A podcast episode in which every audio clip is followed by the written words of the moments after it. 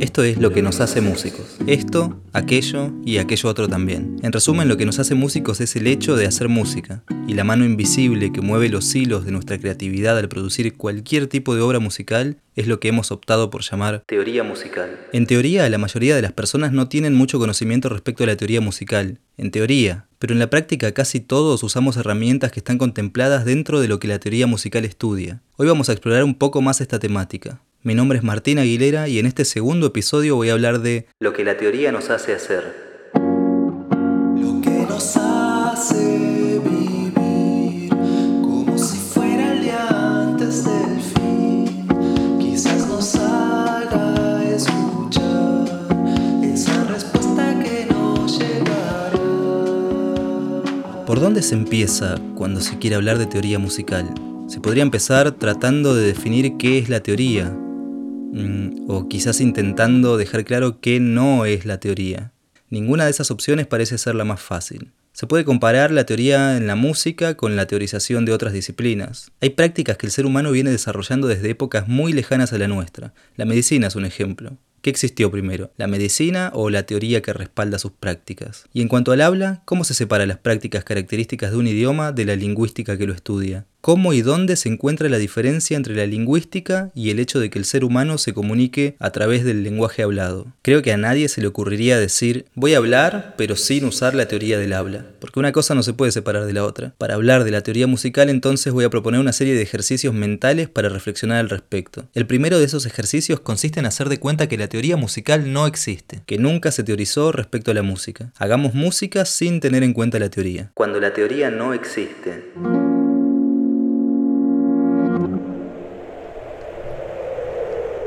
Acabo de llegar a un mundo distinto, uno muy parecido al nuestro, pero con una diferencia importante. En este mundo no existe la teoría musical.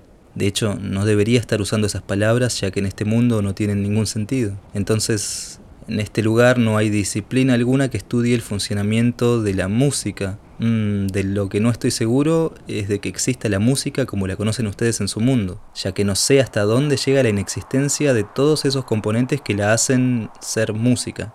Voy a dar algunas vueltas para conocer un poco mejor la zona. A ver, ahí hay un bar. Me voy a acercar. Qué bar más silencioso. Escucho murmullos, ruidos de vasos, gente tosiendo, gente que no respeta la distancia, pero nada de música. Esto se empieza a sentir muy raro. Hay un televisor adentro del bar, pero su contenido es vacío, no solo en el sentido en el que es vacío el contenido de la TV en tu mundo. Acá hay, por ejemplo, publicidades que son imágenes en completo silencio. Las películas de terror no dan miedo y las de suspenso no intrigan, como si le faltara un componente esencial. Bueno, Viendo que al parecer la música no es moneda corriente en este mundo, voy a tratar de hacer mi propia música. Voy a seguir caminando mientras intento entender cómo es que conozco el concepto de música siendo parte de este mundo en el que tal cosa aparentemente no existe. ¿Cómo puedo tener conciencia acerca de algo inexistente? Y peor aún, ¿Cómo estoy haciendo para cuestionar mi propia capacidad de reflexionar acerca de toda esta cuestión? En fin, ya veré de qué se trata todo esto en otro momento. Lo que tengo que buscar ahora es algún lugar en el que pudieran venderme un instrumento musical en un mundo en el que es muy probable que los instrumentos no existan, por lo menos de la manera en la que los conoces. Y más probable aún es que no existan los negocios que venden instrumentos. A ver ahí dice artículos de entretenimiento. Voy a entrar a ver si encuentro algo. Hola, eh, estoy buscando algún instrumento musical. Hola, ¿qué tipo de instrumento busca? ¿Algún instrumento de cuerda, por ejemplo? Mm, perdón, pero no entiendo a qué se refiere. Necesito un instrumento musical. No sé de qué está hablando. Pero primero me preguntaste qué tipo de instrumento buscaba. ¿Qué tipo de instrumentos venden? ¿Instrumentos quirúrgicos, por ejemplo? Pero esta es una tienda de artículos de entretenimiento. ¿De qué manera se usa un instrumento quirúrgico como para ser considerado un artículo de entretenimiento? Disculpe, pero no estoy autorizado a responder esa pregunta. Bueno, creo que mejor me voy antes de que esto se ponga más raro. Una última pregunta, ¿tenés idea dónde puedo conseguir instrumentos musicales? Artículos que emitan sonidos. Si estuviéramos en otro mundo diría sonidos de diferentes alturas, pero acá eso no tiene sentido. No, estoy autorizado a seguir con esta conversación, le voy a pedir que se retire lo antes posible. Bueno, bueno, me voy. Al parecer la gente de este mundo es bastante amarga y cortante. Esta charla me dio sed. Voy a tomar una gaseosa y de paso voy a usar la botella vacía para empezar de una vez a componer música sin hacer uso de la teoría.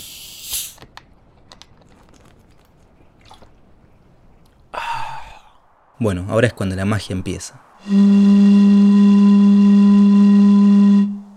Qué bien que se siente al fin escuchar el primer sonido de mi obra. Si estuviera en otro mundo seguramente se me ocurriría usar más botellas de diferentes tamaños o con distintas cantidades de líquidos adentro para obtener eso que quizás en tu mundo se conoce como sonidos de diferentes alturas para tocar lo que podría llamar una melodía. Pero en este mundo no es posible que se me ocurra esa idea, y eso hace que me resulte bastante incomprensible cómo hago para reflexionar respecto a estos temas. Y bueno, Descarto también la posibilidad de pedirle a alguien que sople esa botella mientras emito algún otro sonido con mi voz, porque estaría incurriendo en el acá desconocido concepto de armonía. La voz, claro. Puedo usar mi voz para hacer música, un instrumento sin más limitaciones que las naturales. Solo limitaciones prácticas, ninguna limitación teórica. Perfecto. Ahí va. Ah.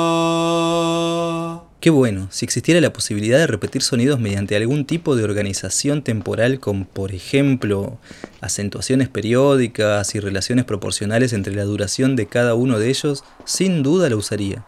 Se podría llamar ese conjunto de herramientas ritmo. Pero yo no estoy acá para teorizar nada, estoy acá para componer música con los recursos existentes. Voy a cantar usando una sola em, altura, por decirle de alguna manera, y sin prestar atención a la relación entre las duraciones de los sonidos. A ver. Voy caminando sin pensar.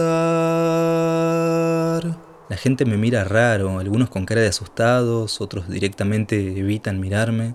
Y es medio raro lo que voy a decir, pero pareciera que algunas cosas están desapareciendo. Volviendo al tema de mi música, me gustó cómo empezaba a sonar eso. Lo voy a cantar otra vez, pero agregando algo que se me ocurrió ahora. Voy caminando sin pensar, cantando sin teoría.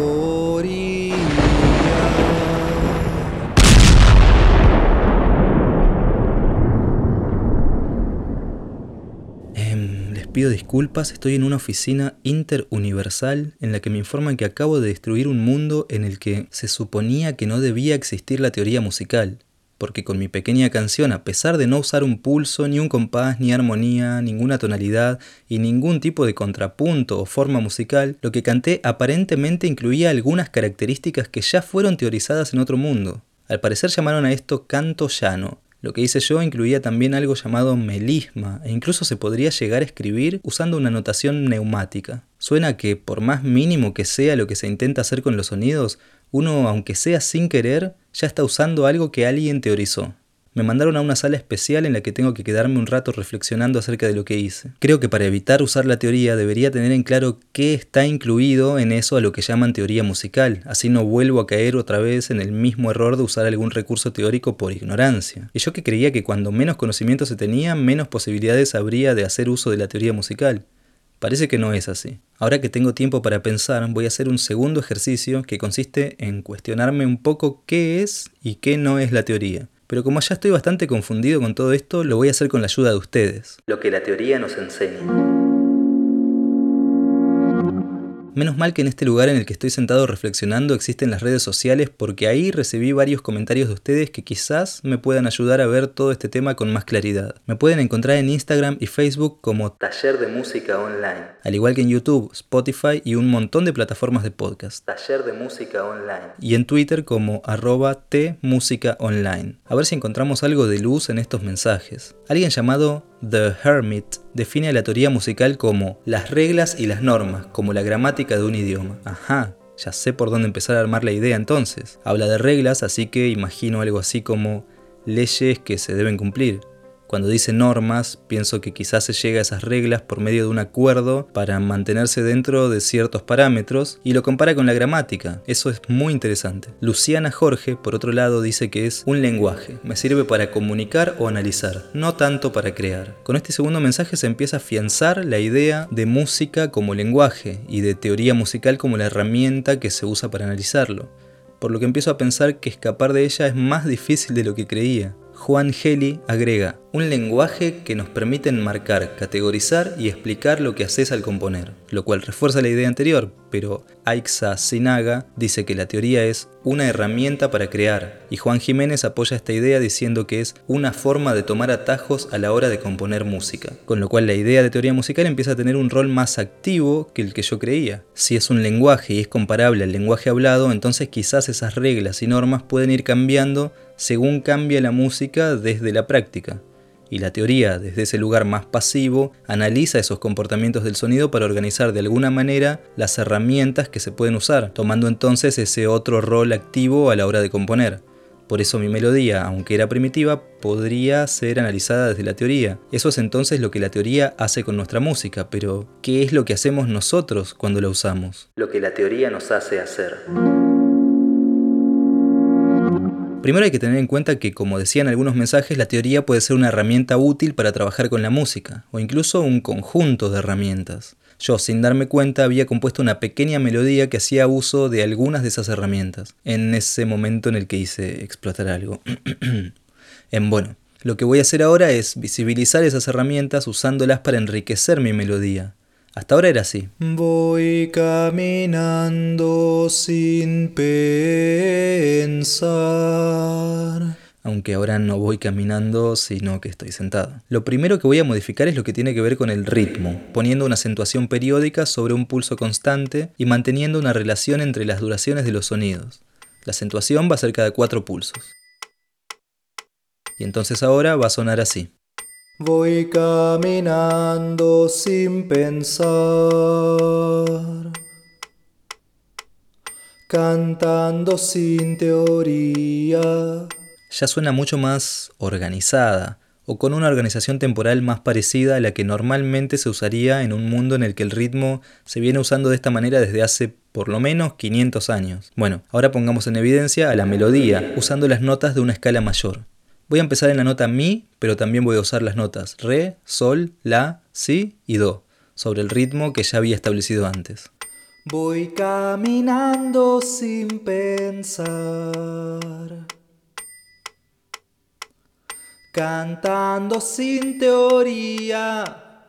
Ahora sí que suena muy distinta, y pensar que en el mundo sin teoría no existía el concepto de altura del sonido, mucho menos el de nota musical y por supuesto no podía existir tampoco una escala, porque esas son todas convenciones que existen para organizar el uso de los sonidos de la música occidental. Hay otro componente importante, que es la armonía. Voy a agregar tres acordes básicos en la composición de esta pequeña pieza, los grados primero, cuarto y quinto de una tonalidad mayor. Voy caminando sin pensar,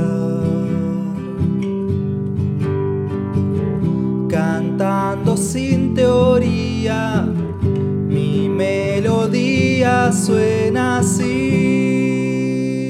Para nuestros estándares actuales, esto último suena mucho más normal que lo que había cantado al principio del episodio y seguramente vos sepas mucho o poco de teoría, si tenés que componer algo vas a hacer algo más parecido a esto último que a lo anterior. Quizás estuvieras usando sin querer todas esas reglas, normas o herramientas que yo tuve que agregar de manera consciente en la melodía que había compuesto usando otros recursos de manera inconsciente. Y ahora que tengo una canción que cumple las reglas de la teoría musical, solo me queda romperlas. Vamos a meterle mano a esa composición para modificar lo que la teoría nos dice que tenemos que hacer. Las reglas están hechas para romperlas. El último ejercicio es quizá el más fácil. Hay que deshacerse de esas herramientas que la teoría nos dio. Ahora mi canción tiene una melodía bien definida sobre una escala mayor y los tres acordes mayores de la tonalidad. Voy a desarmar todo eso sin pensar demasiado a ver qué pasa. A esa melodía la voy a romper poniendo alguna nota que no pertenece a la escala y voy a hacer que esa nota modificada sea la sensible. Así no hay sensible y rompo todos los principios de la armonía funcional, y hago que vuelva a aparecer al final, pero que no resuelva en tónica. Para desarmar la armonía voy a hacer que algunos de esos acordes mayores que había sean menores. A uno en una parte le voy a aumentar la quinta, que eso es muy disonante, y voy a agregar un acorde que no tiene nada que ver con la tonalidad. Ahora sí, a ver cómo suena mi melodía sin teoría. Voy caminando sin pensar.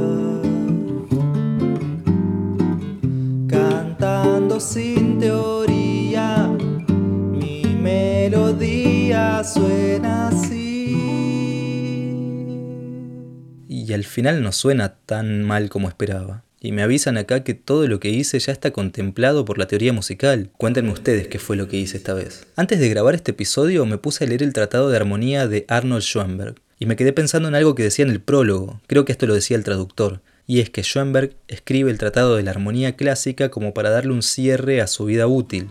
Se cierra un ciclo que se podría enmarcar en un periodo que va desde mediados del siglo XVIII cuando Bach escribe el clave bien temperado, que pone en evidencia todas las tonalidades mayores y menores posibles a partir de la escala cromática, hasta 1911, año en el que Schoenberg escribe su Tratado de Armonía. En este tratado él nombra y explica todas esas herramientas, reglas, normas, recursos que se fueron usando a lo largo de esos casi 200 años para poner en evidencia, con conocimiento de causa, que este conjunto de herramientas podría considerarse agotado para dar paso a uno nuevo. Schoenberg desarrolla entonces un sistema atonal, un sistema nuevo, o sea que vuelve a teorizar para alejarse de la vieja teoría. Nos comportamos de esa manera, queremos saber cómo funcionan las cosas, incluso aquellas que no se inventan a partir de reglas conscientes, como el habla y la música.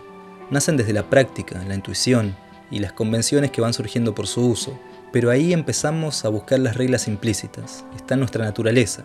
La conclusión de todo esto es que la teoría no es causa, es consecuencia. No te preocupes tanto por imponer reglas en una obra que aún no existe. Te podés preocupar por conocer la mayor cantidad de herramientas que puedas y después simplemente liberar el discurso para decir lo que querés decir.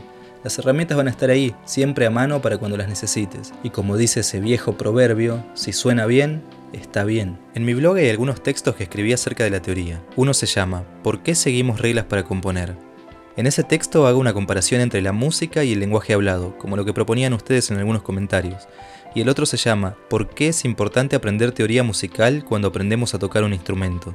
En ese otro intento describir qué es la teoría musical, porque sé que muchas veces se lo toma como sinónimo de lectoescritura musical y es bueno saber que no se limita a eso. Además ahí hago un pequeño acercamiento al tema del próximo episodio. A esos y otros textos los pueden encontrar en tallerdemusicaonline.blogspot.com y si estás escuchando esto en YouTube tenés también los links en la descripción. Les recuerdo que todo lo que quieran comentar acerca de este episodio lo pueden hacer en YouTube, Facebook o Instagram, donde me encuentran como Taller de Música Online. Y en Twitter, donde estoy como T Música Online. También pueden comentar acerca de la temática del próximo episodio, que va a ser acerca de ser músicos en Internet. Vamos a reflexionar un poco acerca de lo que hacemos en Internet y lo que Internet hace con nosotros. Para cerrar el tema de este episodio, les agradezco por haberme acompañado en este recorrido desde la no teoría a la exploración de ella y a la composición consciente para llegar a un intento de alejarnos finalmente de esa gran herramienta. En esta lucha de causas y consecuencias, acuérdense de componer mucho. Después alguien se va a encargar de teorizar, aunque lo más probable es que alguien ya lo haya hecho, y solo nos falta descubrirlo. Mi nombre es Martín Aguilera. Esto es Lo que nos hace músicos. Hasta el próximo episodio. Lo que nos hace músicos. Lo que nos hace músicos. Lo que nos hace vivir.